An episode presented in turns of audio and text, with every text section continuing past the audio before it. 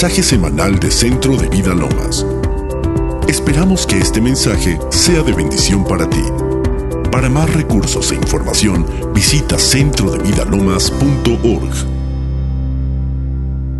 Mañana quiero compartirte esta palabra que siempre brinca a nuestro espíritu, que se revela a nosotros mientras eh, vamos estudiando la palabra, mientras vamos echándonos un clavado en ella y meditando en ella, que por cierto esa es la clave de la prosperidad, aquel que medita en ella de día y de noche, eso es lo que dice la palabra, y que cuando estás estudiando en ella, de repente te salta una verdad de la escritura. Y esta tarde yo quiero compartirte un, un pasaje un poco, bueno, no es extraño, pero sí lo que sucede aquí. Es justo cuando van a apresar a Jesús antes de ir a la cruz. Esto se encuentra en Juan capítulo 18. Vamos a leer, vamos a eh, entender algunos detalles de esta escritura para poder ver qué es lo que Dios tiene para nosotros esta tarde. Habiendo dicho Jesús, Juan 18, habiendo dicho Jesús estas cosas, salió con sus discípulos al otro lado del torrente de Cedrón, donde había un huerto en el cual entró con sus discípulos. Y también Judas, el que le entregaba, conocía aquel lugar porque muchas veces Jesús se había reunido ahí con sus discípulos. Judas, pues tomando una compañía de soldados y alguaciles de los principales sacerdotes y de los fariseos, fue ahí con linternas y antorchas y, con armas. Pero Jesús, sabiendo todas las cosas que le habrían de sobrevenir, se adelantó y les dijo, ¿a quién buscáis? Y le respondieron, a Jesús Nazareno. Jesús les dijo, yo soy. Y estaba también con ellos Judas, el que le entregaba. Cuando les dijo, yo soy, retrocedieron y cayeron a tierra. Volvió pues a preguntarles, ¿a quién buscáis? Y ellos dijeron, a Jesús Nazareno. Cualquiera que busca a Jesús va a tener una respuesta. Dice la palabra que eh, Dios es galardonador de los que le buscan. Y ellos estaban buscando a Jesús y se encontraron con Jesús. Y le dicen, eh, Jesús se adelanta, estaba en un lugar que era común para los discípulos, según dice esta porción de la escritura que acabábamos de leer. Era común porque ya habían estado ahí, pasaban tiempo en oración, eh, pasaban juntos en ese lugar. Jesús ya había llegado y Jesús ya había entrado. Y él se adelanta y le dice, le sale al encuentro a esta turba, a este grupo de soldados y le dice, yo soy. ¿A quién buscan? A Jesús Nazareno le dice, yo soy. Pero qué interesante leer que cuando le dice, yo soy, dice, ellos retroceden y caen a tierra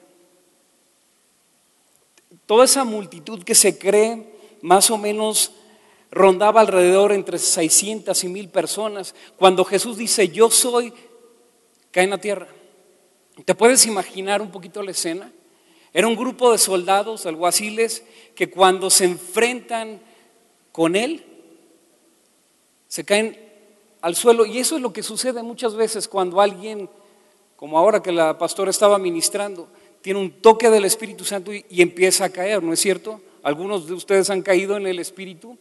¿Qué es lo que sucede? Hay un encuentro, hay un contacto con la revelación de Dios y es justo lo que sucede. Es como si tú metieras el dedo al que lo hacen mucho los niños chiquitos. Están buscando los enchufes para meter el dedo. Bueno, pues ahí vas a tener un contacto sobrenatural. Eso es lo que sucede cuando la gente sin impactada por el Espíritu Santo cae. Y esto es lo que sucedió aquí. Una turba que iba buscando a Jesús es impactada y cae al suelo. Pero Jesús le dice, yo soy, yo soy. ¿A quién buscan? A Jesús Nazareno y dice, yo soy. Y es muy interesante que este pasaje se refiere en todos los, eh, los evangelios, pero solamente en este nos realza lo que realmente sucede. No es que Jesús lo arrestan como una víctima, sino que Él entrega su vida. Él le sale al encuentro, en primer lugar, esta turba, este grupo de soldados, y una vez que estaban vencidos, estaban mil de ellos en el suelo, les vuelve a preguntar, ¿a quién buscan? Dice, yo soy. Yo soy al que busquen. Dice Juan capítulo 10, versículo 17, porque yo pongo mi vida para volverla a tomar. Nadie me la quita, sino que yo de mí mismo la pongo. Tengo poder para ponerla y tengo poder para volverla a tomar. Este mandamiento recibí de mi Padre. Así que en esta escena no arrestaron a un Jesús víctima. Quizá este después de la cruz es el pináculo de la historia redentora de la humanidad. Porque voluntariamente Jesús entrega su vida. No es que lo vinieron a arrestar y lo tomaron por sorpresa, sino que Él voluntariamente entrega su vida. Él puso su vida para después volverla a tomar. ¿No es interesante? Y este suceso podemos ver el poder de Dios. A través de Jesucristo podemos ver la majestad de Dios, la gloria de Dios a través de Jesucristo, pero también podemos ver una valentía, un amor desmedido y también podemos ver una obediencia suprema. Jesús estaba ahí entregando su vida para cumplir el propósito para el cual había sido llamado. El lugar también es muy interesante, al otro lado del torrente de Cedrón. ¿Saben qué había sucedido ahí? Años antes, un antecesor de Jesús, David, había sido traicionado justo en el mismo lugar donde hoy Jesús estaba siendo eh, traicionado donde dice la escritura que eh, eh, David huye de Jerusalén cuando su hijo Absalón le traiciona en el reino. Y es justo en Cedrón donde se encuentra el lugar de traición. ¿Y sabes qué significa Cedrón? Esto trae mucha luz. Significa lugar oscuro, algo sucio, significa triste, turbio. Y eso es lo que sucede. Cuando alguien te traiciona, es seguramente alguien que tú amabas profundamente. No te importa que te traicione una persona que ves una vez al año, pero que te traicione alguien que ha vivido contigo todos los días, quizá por los últimos tres años, como en el caso de Jesús, eso duele. Y si tú esta mañana has sufrido traición, déjame decirte que el Señor sabe lo que tú sientes él fue a la cruz llevando nuestra enfermedad, llevando nuestro pecado, llevando nuestra pobreza, pero llevando también nuestras traiciones. Y si tú alguna vez has sido traicionado, el Señor te entiende perfectamente, sabe lo que es ser traicionado y el Señor quiere sanar tu corazón. El Señor quiere sanar tu corazón de la traición, de cuando confías en alguien, le entregas tu corazón y te da la espalda y te traiciona. Aquí Judas, esto sí lo refieren los otros eh, capítulos, eh, evangelios paralelos, dice que se le acercó y le dio un beso en la mejilla y le abrazó, para señalar que era él por el que iban, era al que estaban buscando, a Jesús de Nazaret. De manera que en este lugar, un día David sufrió traición, en este mismo lugar, en este huerto Jesús estaba sufriendo una traición. Si tú has sido traicionado, el Señor quiere sanarte. Si tu esposo te traicionó, si te traicionaron en el negocio, si un socio te faltó, si hubo infidelidad en tu matrimonio, el Señor quiere traer sanidad a tu vida. Amén. Y cada vez que una traición viene, viene con un propósito. Cada vez que un suceso de esta manera se presenta, viene con un propósito. Pero además el Señor Jesús se presenta y dice, yo soy. Yo soy. Sus enemigos quedaron completamente indefensos ante la revelación de Jesucristo, quedaron completamente desprotegidos y aún así el Señor entregó su vida como un guerrero valiente. como un cordero ciertamente, que después habría, habría resucitado como, un, como el león de Judá. La primera vez en la escritura que refiere al yo soy es cuando Dios se presenta con Moisés. Ahí en Éxodo capítulo 3, me voy al versículo 4, dice, viendo Jehová, vamos a leerlo, eh, son algunos, algunos versículos, pero vale la pena, ahora sí que echarse un clavado a la escritura y leer con detalle cómo, cómo Dios se presenta a Moisés y le dice de esta manera. Apacentando Moisés las ovejas de Jetro, su suegro, sacerdote de Madián, llevó las ovejas a través del desierto y llegó hasta Oreb, monte de Dios, y se le apareció el ángel de Jehová en una llama de fuego en medio de una zarza, y él miró y vio que la zarza ardía en fuego y la zarza no se consumía. Mira, Moisés estaba paseando a las ovejas. No iba a buscar una zarza, estaba paseando las ovejas y la zarza no se consumía. Dios le llama la atención. Se le atraviesa en el escenario un día común apacentando las ovejas y de repente se le aparece Dios. Dice, ¿por qué será que esta zarza no se consume? Es importante señalar que hay que tener cuidado de que sea Dios el que encienda los fuegos y que no sea el hombre el que lo encienda, porque si uno trata de encender un fuego, no tardará mucho en consumirse. Pero si Dios enciende un fuego, permanecerá ardiendo eternamente. Y sabes, Dios quiere levantar un fuego en medio de nuestra generación, quiere traer un avivamiento a este país y tengamos cuidado que sea Dios el que encienda el fuego en nuestra nación y no que seamos nosotros con nuestras iniciativas, nuestros proyectos, nuestros programas, sino que sea Dios el que haga arder sin que el fuego se apague. Amén. Dice el versículo 3, entonces Moisés dijo, iré yo ahora y ver esta grande visión, ¿por qué causa la zarza no se quema? Y viendo Jehová que él iba a ver, lo llamó Dios en medio de la zarza y dijo, Moisés, Moisés, y él respondió, heme aquí, Dios le llama y dijo, no te acerques, quita tu calzado, el, calzado de tus pies, porque el lugar que tú estás, tierra santa, es, y seguramente este pasaje de la escritura lo has leído varias veces. Y dijo, yo soy el Dios de tu padre, Dios de Abraham, Dios de Isaac y Dios de Jacob. Entonces Moisés cubrió su rostro porque tuvo miedo de mirar a Dios. Le dijo, para los cuates, Moy, yo también soy tu padre. Si soy el Dios de tu padre, de Abraham, de Isaac, de, Jacob, también soy tu padre. Se le presenta como su padre, se le revela ahí.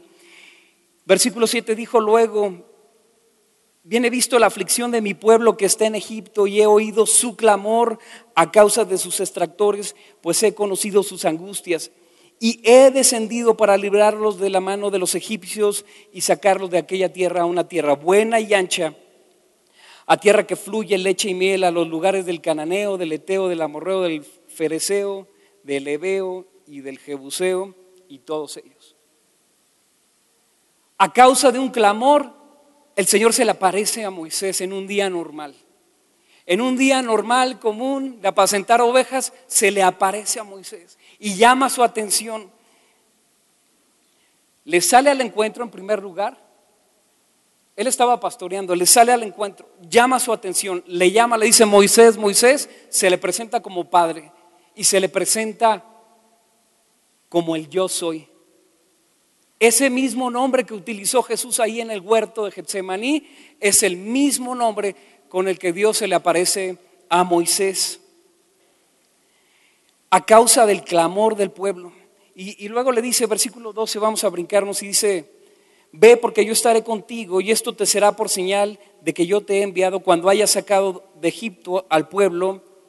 Serviréis a Dios sobre este monte. Y el 13 dice, y dijo Moisés a Dios, he aquí que llego yo a los hijos de Israel y les digo, el Dios de vuestros padres me ha enviado a vosotros. Si ellos me preguntan cuál es su nombre, ¿qué les responderé? O sea, van a decir, sí, cómo no, Moisés. ¿Y de parte de quién? ¿No? ¿De parte de quién vienes? Y aquí está la respuesta. Y respondió Dios a Moisés, yo soy el que soy. Y dijo, así dirás a los hijos de Israel, yo soy, me envió a vosotros. Además dijo Dios a Moisés, así dirás a los hijos de Israel, Jehová, el Dios de vuestros padres, el Dios de Abraham, Dios de Isaac y Dios de Jacob, me ha enviado a vosotros. Este es mi nombre para siempre, con él se me recordará por todos los siglos. ¿Quién? ¿Quién te manda? El yo soy. Ese mismo que Jesús estaba diciéndole a esta turba de soldados, yo soy. ¿A quién buscan? Al yo soy, aquí estoy. Esa misma revelación de Dios se le revela a Moisés diciendo, yo soy tu padre. Le llama la atención, hace arder algo inusual ahí en, el, en medio del desierto. Jesús se te apareció a ti un día. No solamente el día de tu salvación, el día que conociste a Jesucristo, sino que el Señor se ha aparecido a ti a causa del clamor de la gente. Así como a Moisés, el pueblo estaba clamando, estaba sufriendo, había un clamor que subió a los oídos del Señor y por eso se le presenta a Moisés. ¿Sabes? Jesús te ha salido al encuentro porque hay un clamor a causa de gente que, te, que está clamando. Tú eres la respuesta de Dios al que clama. Tú eres la respuesta de Dios aún al que no clama. Tú eres la respuesta de Dios para aquel que necesita a Jesús de Nazaret. Tú eres la respuesta de Dios y por eso el Señor te ha salido al encuentro. Mira, tú no estás aquí esta mañana porque alguien te trajo. No estás aquí porque recibiste una invitación especial.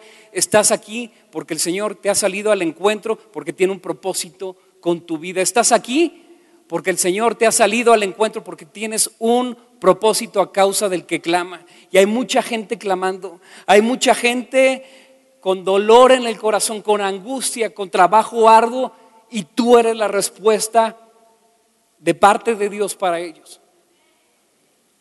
Tú eres la respuesta de parte de Dios, tú eres la respuesta para el que clama. Y dice la escritura en Colosenses capítulo 1, versículo 27, que es Cristo en vosotros la esperanza de gloria. Cristo en ti es la esperanza de gloria. Cristo en ti es la esperanza de otros que están esperando, como dice la escritura, la, creación entera está clamando, gimiendo por la manifestación gloriosa de los hijos de Dios. Tú eres la respuesta de Dios para esta generación.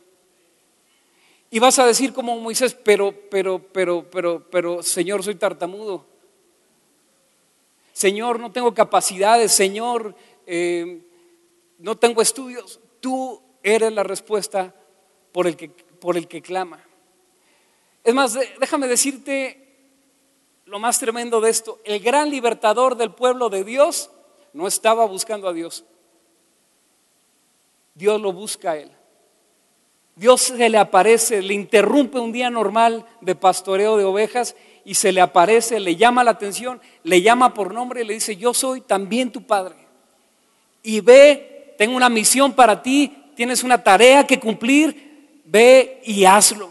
Y un encuentro sobrenatural le cambió la historia, no solamente de este hombre, le cambió la historia a una nación completa y le ha cambiado la historia a la humanidad. Un encuentro con el gran yo soy. Un encuentro con Dios. Y sabes, por supuesto que este encuentro con esa turba de soldados que iban en contra de Jesús también tenía un propósito. Ellos sí lo estaban buscando, pero Jesús ya sabía lo que iba a suceder y le sale al encuentro. Antes de que entraran al huerto, Jesús le sale. Y qué curioso que venían con antorchas, con linternas, en una noche de luna llena, porque temían que Jesús se les escapara. Pero a causa de un encuentro siempre tendrá un propósito. Y estos soldados que iban con una intención negativa, incluso estaban cumpliendo un propósito eterno. Toda traición tiene un propósito eterno. Todo suceso en tu vida tiene un propósito eterno. Todo lo que te sucede tiene un propósito en Dios. Amén. Primera de Juan capítulo 4 versículo 10. En esto consiste el amor, no en que nosotros hayamos amado a Dios, sino en que Él nos amó a nosotros y envió a su Hijo en propiciación por nuestros pecados. No porque seas la última Coca-Cola en el desierto. Iba a decir Pepsi-Cola, pero el ingeniero Silva se iba a enojar. Y ya no me iba a dejar entrar al, al desayuno del próximo sábado. Pero no porque seas muy guapo, que lo eres. Dile al que está a tu lado, hoy sí te ves guapo. Es que sabes, la presencia de Dios nos enguapece. En esto consiste el amor de Dios. No en que tú lo amaste, sino en que Él te amó primero. De que Él te salió al encuentro, de que Él vino a tu vida para darte sentido y propósito. En esto consiste el amor de Dios pero también nuestro ser le está buscando. Aunque Él nos salió al encuentro, también hay algo dentro de nosotros que clama por Él. Como dice el Salmo 41, 42, como el siervo clama por las corrientes de las aguas, así clama por ti, oh Dios, el alma mía. Un abismo llama a otro abismo a la voz de tus cascadas. Lo más profundo de ti clama por lo más profundo de Dios. Clama porque hay un vacío en nuestro corazón y es llenado por la voz de sus cascadas.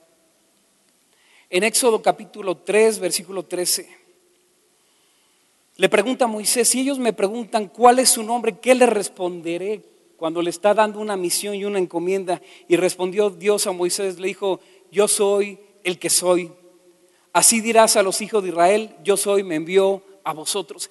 El mismo yo soy que estaba ahí entregando su vida en el huerto de Getsemaní, ese mismo, dile que yo soy ese mismo.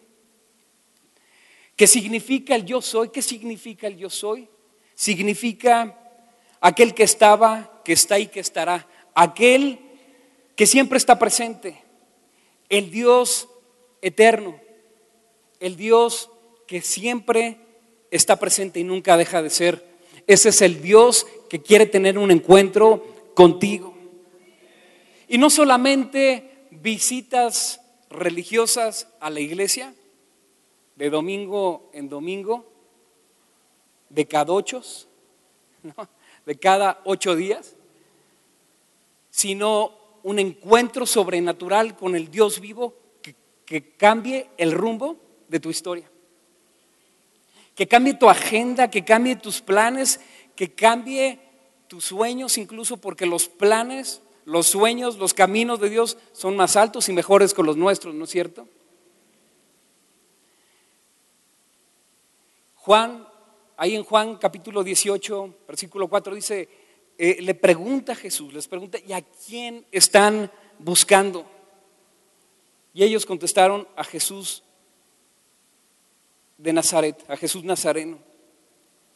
Dice, si ustedes me buscan a mí, entonces dejen ir a estos para que se cumpla la palabra que de todos los que me diste, ninguno se perdió. Jesús sale como un valiente a defender a, sus discípulos. Dice, si me buscan a mí, déjenlos ir a ellos. Y él va solo a la cruz, entregando su vida, defendiendo a los suyos. Y todo aquel que busca a Jesús es galardonador del que le busca. Todo aquel que busca a Dios tiene su galardón y ellos obtuvieron su galardón. Iban buscando a Jesús y obtuvieron a Jesús. Aquí se cumple una ley espiritual. Si tú buscas a Dios, obtendrás respuesta de Dios. Clama a mí, yo te responderé. Jeremías 33, 3. Clama a mí, yo te responderé. Si tú buscas a Dios, vas a obtener respuesta. Busca primeramente el reino de Dios y su justicia y todo te será añadido. Y sabes, ellos obtuvieron lo que buscaban porque estaban buscando a Jesús.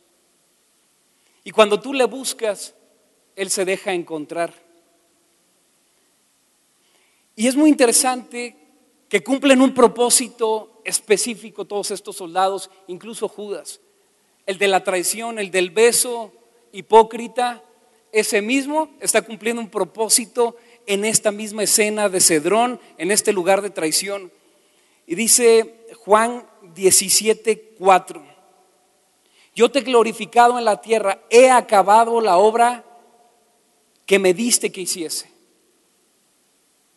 Y en el momento en que, en que Jesús dice, Señor, he acabado la obra, viene esta escena de la traición. Todo tiene un propósito en el Señor, lo bueno y lo no tan bueno. Tú y yo somos representantes de Jesús. Juan 17, 18, si puedes acompañarme.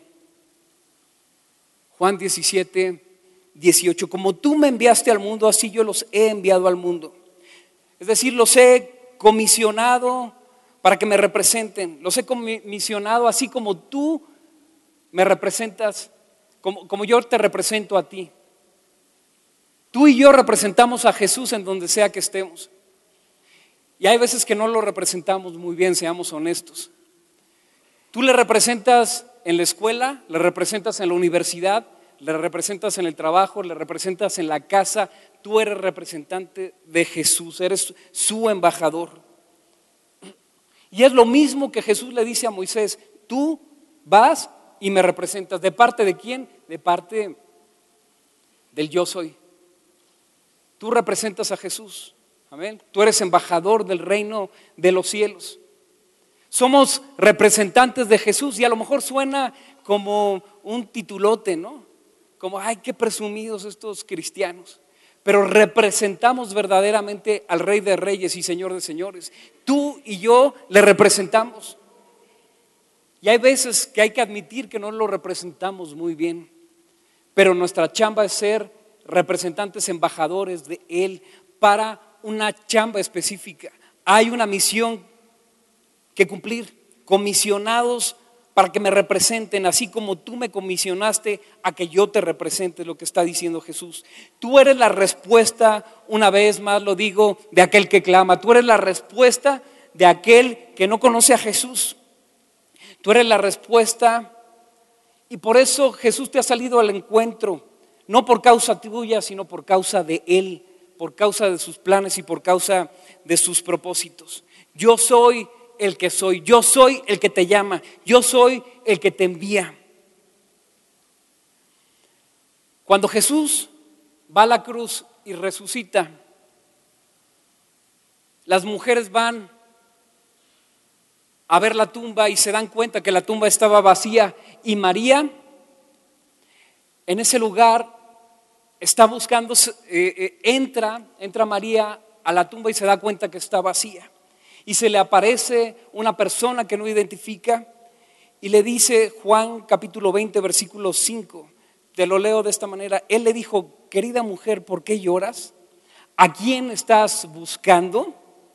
Respondió María, pensando que él solo era el jardinero, Señor, si te has llevado su cuerpo a otro lugar, dime y yo iré. María lo estaba buscando. ¿A quién buscas? A Jesús. Todos de alguna manera estamos buscando a Jesús. Todos de alguna manera en nuestro corazón estamos buscando a Jesús. Y la misma pregunta, ¿a quién buscas? Y ella dice, si te lo llevaste, dime dónde está porque quiero ir detrás de él. Amén. Y quiero compartirte un, un pasaje más de la escritura que nos habla acerca de este encuentro del encuentro de un rey con su amada. Y me refiero al libro del Cantar de los Cantares. Y te lo voy a leer desde esta versión, capítulo 2, versículo 10. Y mire qué interesante cómo Dios nos habla y la respuesta que como la amada, la novia de Cristo a veces tenemos para Él. Cantares capítulo 2, versículo 10. El que amo me llama, al igual que a Moisés, me llama. Versículo 10, levántate mi querida. Date prisa, mi amor, ven conmigo. Ojo, es Dios quien te está hablando y te dice, mi amor, mi querida, mi querido, levántate mi querida, date prisa, mi amor, ven conmigo. He venido como has pedido para llevarte a mi corazón y sacarte. Por ahora es el momento, mi hermosa. La temporada ha cambiado, la esclavitud de tu estéril invierno ha terminado y la temporada de escondite ha terminado y se ha ido. Las lluvias han empapado la tierra y dejó brillante con flores florecientes. La temporada para cantar y podar las vides ha llegado. Escucho el, arroyo de, el arrullo de palomas en nuestra tierra, llenando el aire con canciones para despertarte y te guiará. ¿No puedes discernir este nuevo día del destino, rompiendo a tu alrededor? Los primeros signos de mis propósitos y planes están estallando.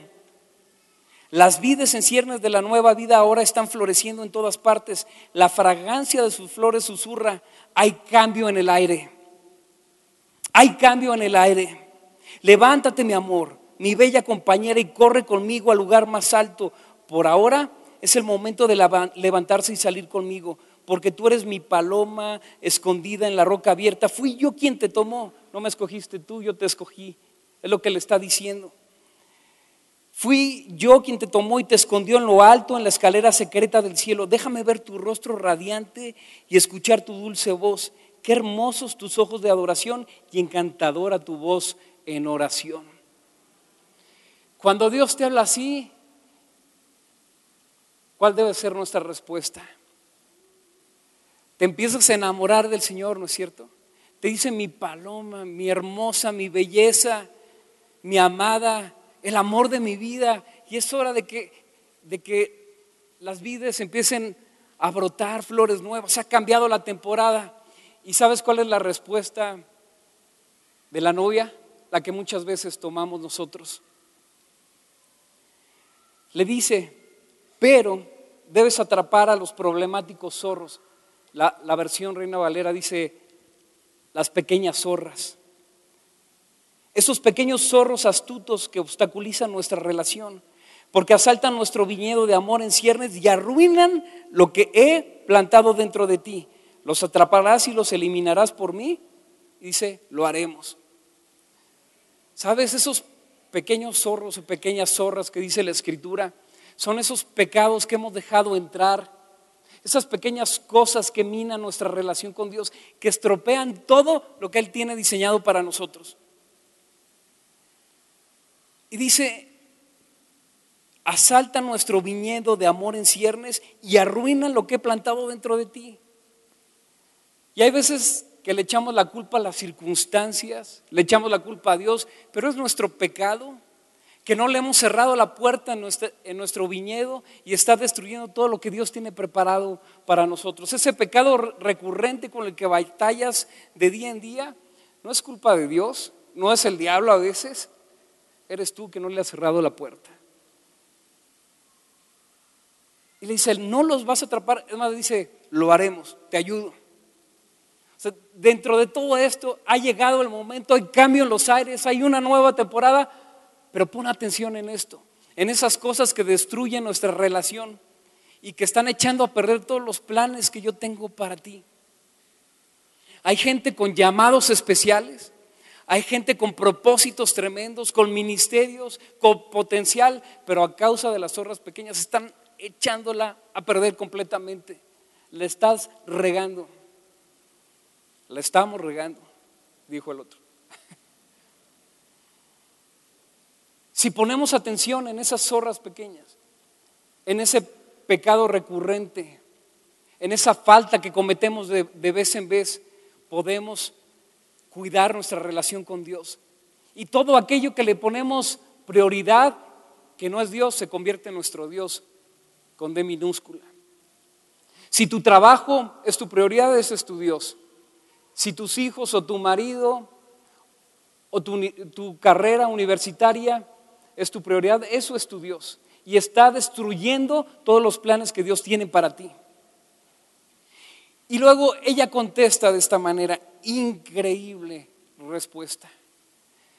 Sé que mi amante es mío y tengo todo en ti, porque nos deleitamos el uno en el otro. Señor, tú y yo, besitos, te alabo, te, te adoro a quien se ve, le, levanto mis manos, pero hasta que el día cobre vida y las sombras cambiantes del miedo desaparecen, date la vuelta, mi amante y asciende a las montañas sagradas de la, separación sin mí. O sea, media vuelta, no te necesito. hasta que amanezca el nuevo día, corre como la elegante, se lo dice muy padre, ¿no? Corre como la elegante gacela y salta como el joven ciervo sobre las montañas de separación. Continúa hacia la montaña de especias, iré en otro momento. ¿Cuántas veces no le respondemos al Señor de esta manera? Señor, no tengo tiempo. Señor, es que la serie está muy buena. Es que hoy juega la final México contra Brasil del sub-17. Ni, ni, importante es.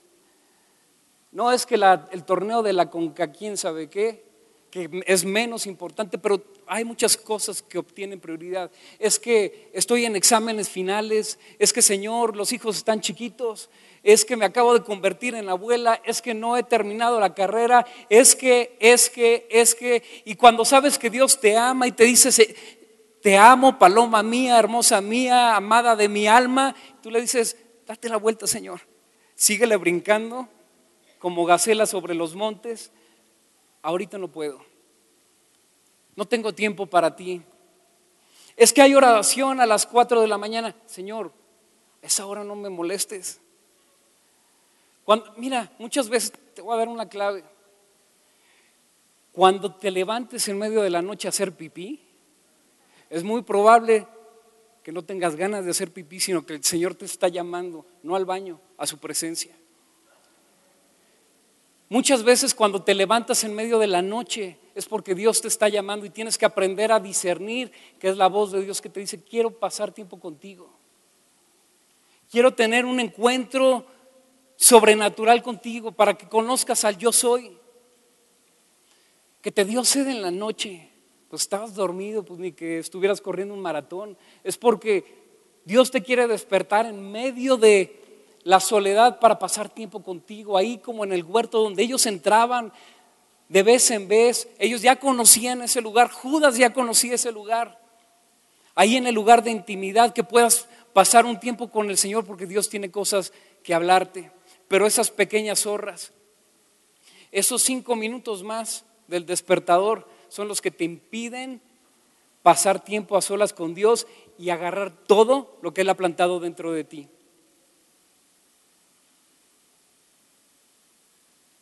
¿Y sabes qué resulta de esto? Cantares 3.1. Dice, noche tras noche estoy dando vueltas y girando mi cama con dolores de parto. ¿Por qué lo dejé ir de mí?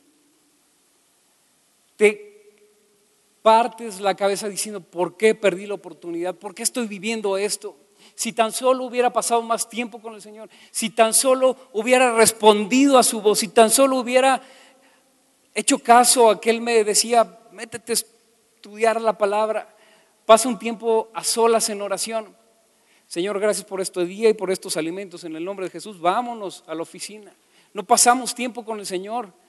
No tenemos tiempo de comunión a solas. ¿Cómo queremos que las cosas resulten cuando no pasamos tiempo con Él? Y por eso nos sucede lo que le sucede a esta mujer. Dando vueltas en la cama, con dolores de parto, ¿cómo lo dejé ir? ¿Cómo estoy viviendo esta maldición en mi vida, resultado de la desobediencia y no la bendición de Dios en mí? Algunos de ustedes están muy serios esta tarde. Dice, ¿cómo me duele el corazón por Él? Pero no se encuentra en ninguna parte. Así que debo levantarme en busca de Él, mirando por toda la ciudad, buscando hasta que lo encuentre. Incluso si tengo que recorrer todas las calles, nada me impedirá mi búsqueda. ¿Dónde está Él? ¿A quién estás buscando? A Jesús. El verdadero amor de mi alma, Él no se encuentra en ninguna parte. Y hay veces que el Señor se esconde, no porque no quiera contestarte, porque a veces su silencio también es respuesta. A veces cuando tú clamas y tú no encuentras una respuesta inmediata, esa es una respuesta. Y el Señor quiere que insistas, que te des cuenta de lo que estás perdiéndote. Luego me encontré con los guardas mientras rodeaba la ciudad, entonces les pregunté, ¿lo han encontrado? El verdadero amor de mi corazón. Justo cuando pasaba junto a ellos lo encontré, encontré al que adoro, lo atrapé y me até a él, negándome a ser débil en mi corazón otra vez. ¿Cuántos se van a negar a ser débiles en su corazón otra vez? ¿Cuántos se van a negar a dejarlo ir tan fácilmente?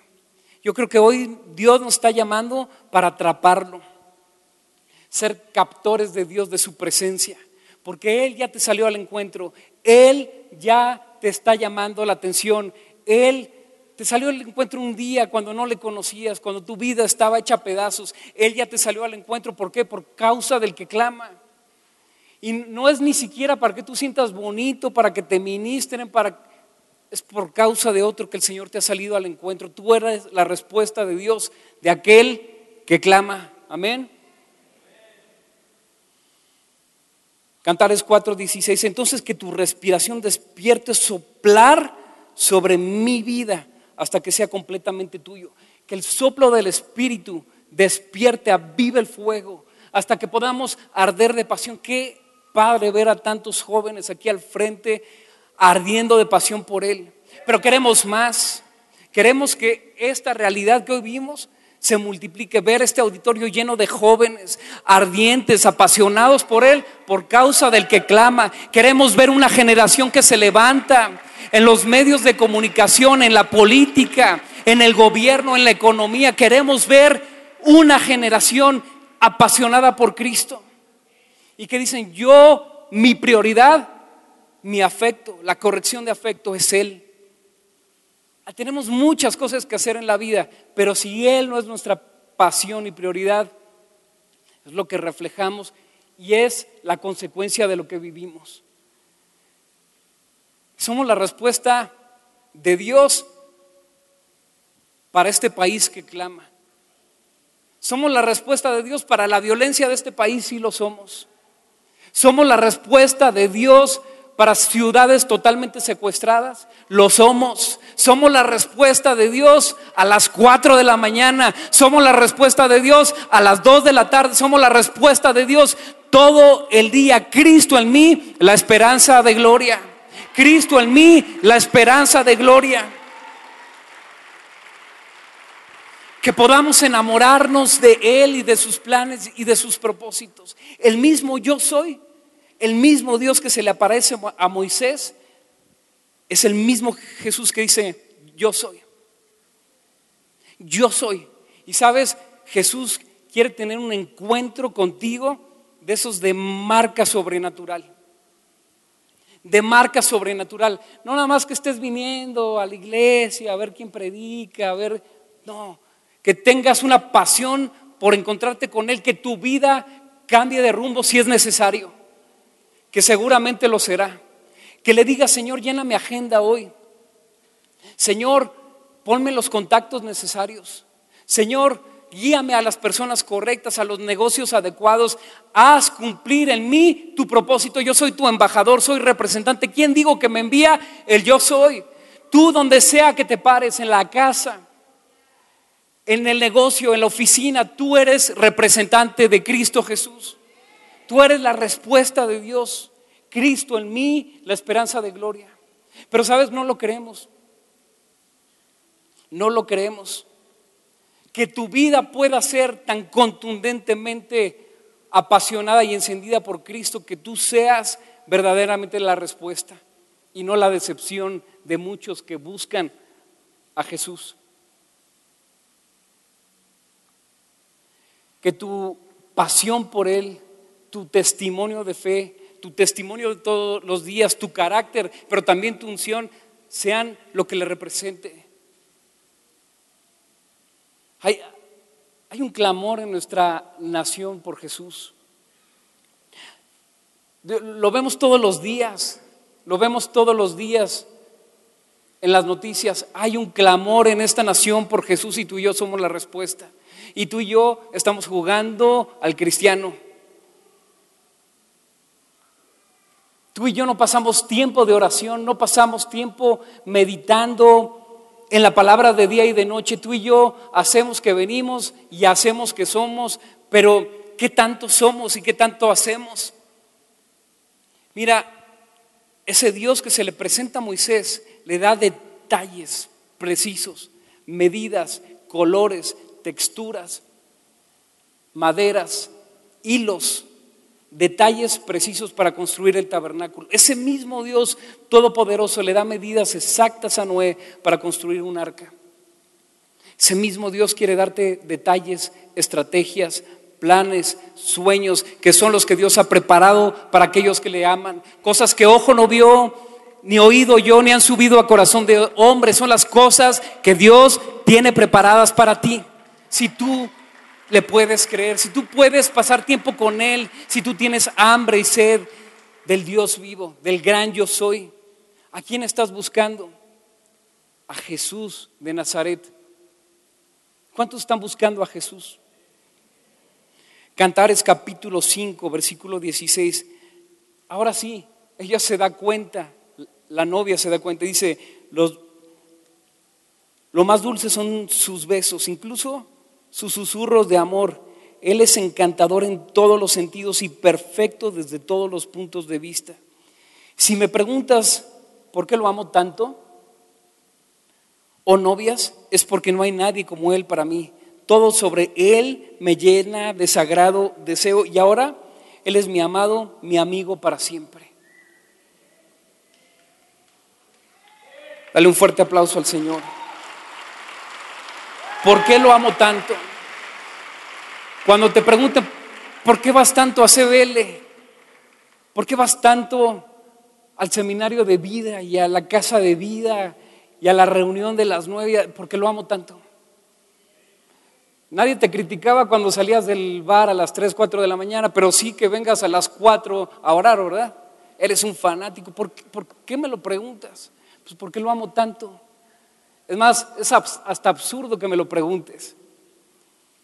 Porque cuando estás enamorado se nota y cuando no estás enamorado también se nota.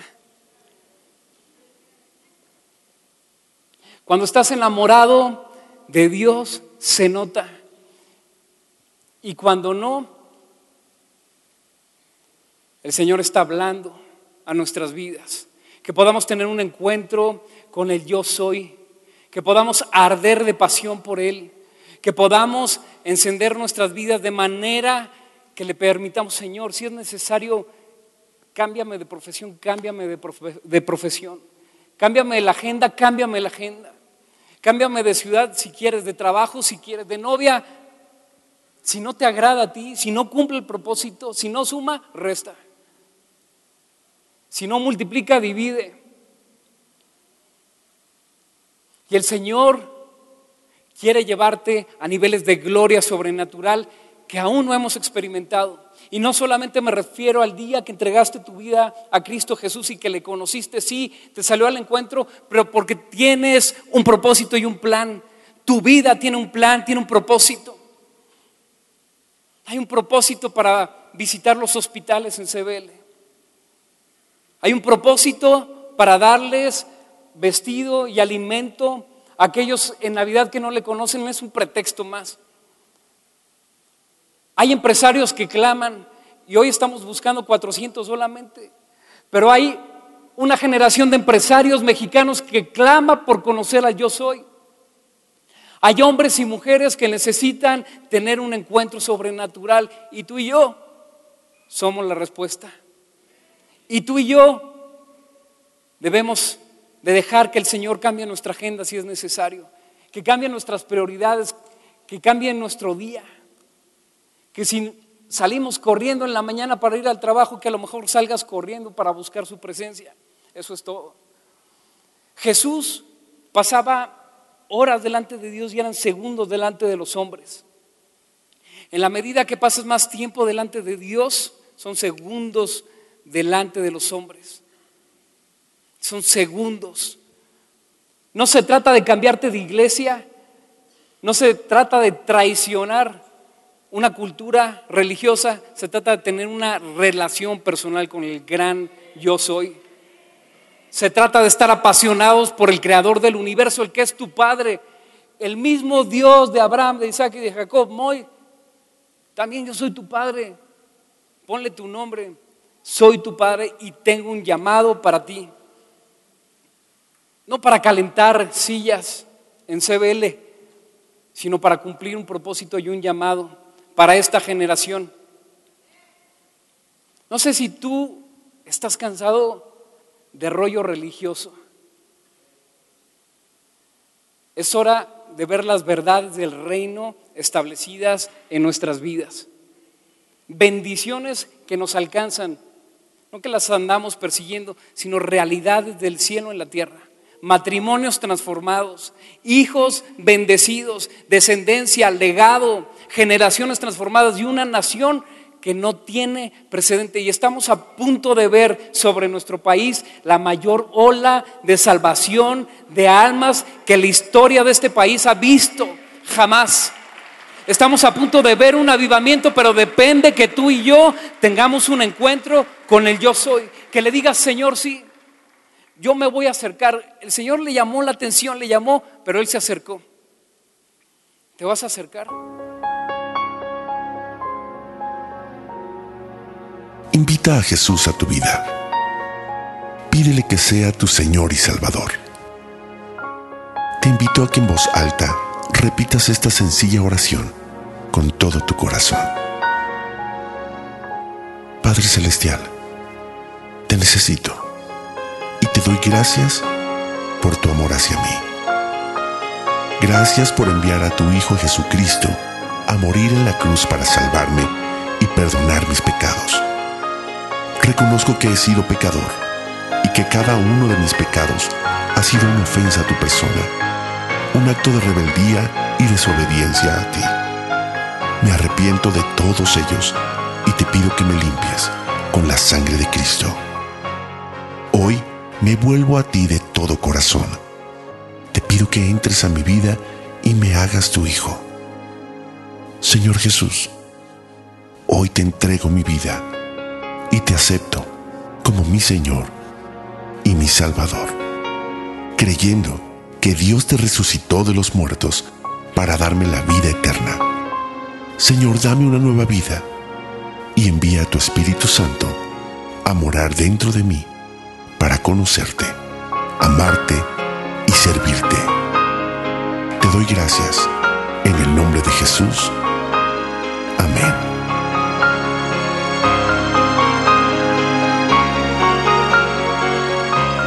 más información, te invitamos a visitar centrodevidalomas.org.